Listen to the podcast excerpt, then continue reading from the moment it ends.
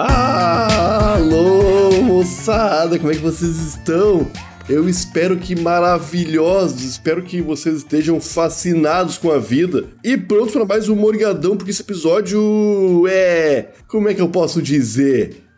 É, impre, impre, é, é esse episódio é inesperado. Esse episódio é inesperado, gente. Que eu, quem me conhece sabe que eu não assisto, eu me recuso a ver coisas que saíram de dentro de um quadrinho. Mas hoje o torcer e venho aqui indicar uma, uma parada excepcional. Eu já falo dela, já falo dela. Antes, agradeço a todos os padrinhos e madrinhas lá do picpay.me barra show que apoiam e fazem todo esse projeto acontecer. Fazem o Igor Seco e eu baixar a cabeça e trabalhar em conteúdo canábico.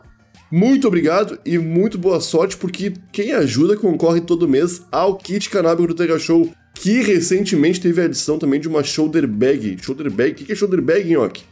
Shoulder bag, pra quem não tá ligado, é a evolução da, da pochete, gente. É a evolução que veio para ficar. É a evolução que é bem vista pela geração Z. Olham pra gente de shoulder bag e pensam: nossa, que visu irado! pra concorrer a isso aí tudo e ainda ajudar o Tega Show é só em picpay.me barra e assinar qualquer plano, fechou? Muito obrigado! Agora sim, vamos lá, vamos lá que eu não quero perder tempo porque esse assunto eu não gosto. Quem diria que eu chegaria aqui e falaria bem de uma produção que saiu de dentro de um quadrinho, hein? Logo eu, que passei os últimos 10 anos fugindo de filme de Vingador. Logo eu, que nem tô ligado no Homem-Formiga. Logo eu, que... que pau no cu do Capitão Estranho, Doutor Estranho. Que porra chatice. Aí Netflix veio e lançou Sandman, feito com o maior cuidado do mundo, e eu tive que assistir ajoelhado no milho, de castigo. Inferno. Moçada, Sandman, uma série da Netflix que é baseada num quadrinho do Neil Gaiman. Esse quadrinho aí foi o primeiro quadrinho a ser indicado na lista de best-seller do New York Times. Também ganhou uma porrada de prêmio. Esse quadrinho que abriu as portas para o mundo adulto dos quadrinhos. Não que não houvesse quadrinho antes, mas não havia quadrinho tão denso, tão profundo, que fazia tu pensar que colocava tua bundinha no lugar e falava: senta aí e revê toda a tua vida. Não tinha isso. E Sandman chegou com os dois pés na porta e mostrou isso pra galera e falou: Porra, dá pra fazer um negócio muito mais bacana do que tá sendo feito até agora. O que tava sendo feito até agora era Batman esperando. Aí então eu fui, antes de começar a assistir o Sandman na Netflix, eu fui ver quem tava por trás dele. Aí eu vi que o Neil Gaiman, que é o cara que escreveu, talvez tenha até desenhado, não tenho certeza, o Sandman, tava por trás do projeto da Netflix, gravando junto com eles, fazendo os roteiros junto com eles e falou: se não for o meu jeito, não vai ser. E pelo que eu vi, gente, pelo que eu vi da série, foi do jeitinho dele. Ele meteu a mão no show. Ah, coisa bem boa, gente. Coisa boa quando pega um, um, um produto da cultura pop e não destroem ele. Sabe que, é que satisfação boa? Que sentimentinho bom, gente, de ver. Coisa boa. E quando eu vi que não tinha nenhum ator famoso na contracenando ali, na real tem a, a Jenna Coleman, que fez Doctor Who. Ela é uma das únicas pessoas que eu conheço, já vi atuando mesmo. O resto é tudo mascarinha conhecida no canto, assim, sabe?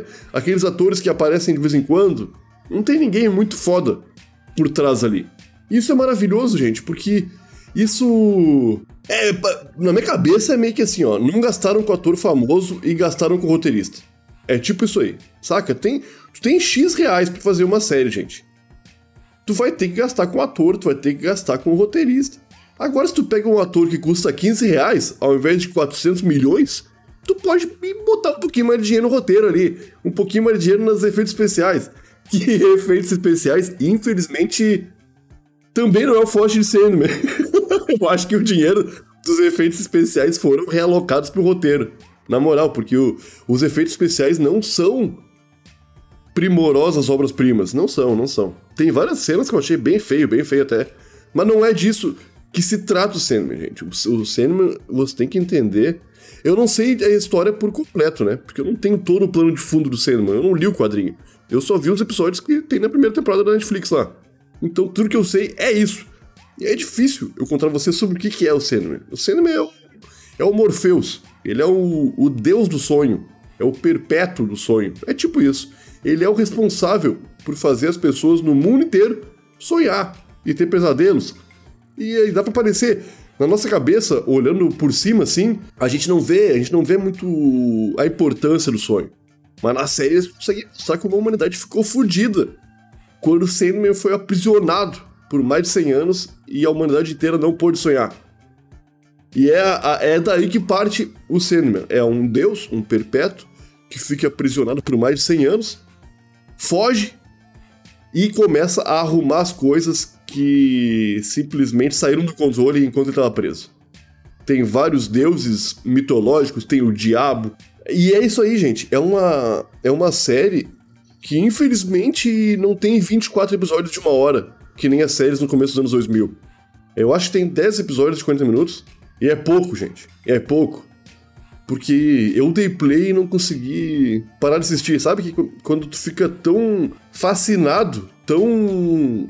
Eu fui, eu fui 100% pego, gente, por Sandman. Eu quero a segunda temporada pra ontem. E eu tenho certeza que quando vocês assistirem, vocês vão estar tá igual eu, tremendo, putos, porque não temos a continuação ainda. É uma série family friendly, é uma série tranquila, pode assistir com toda a família, não tem peitinho, não tem palavrão. Vai na fé, pode chamar a vovó pra assistir junto, fechou? Amanhã tem mais Tega Show comigo, Igor Seco, e um convidado irado. Espero que vocês estejam lá. Grande beijo, moçada. Valeu por todo mundo que ouviu até aqui. Até amanhã.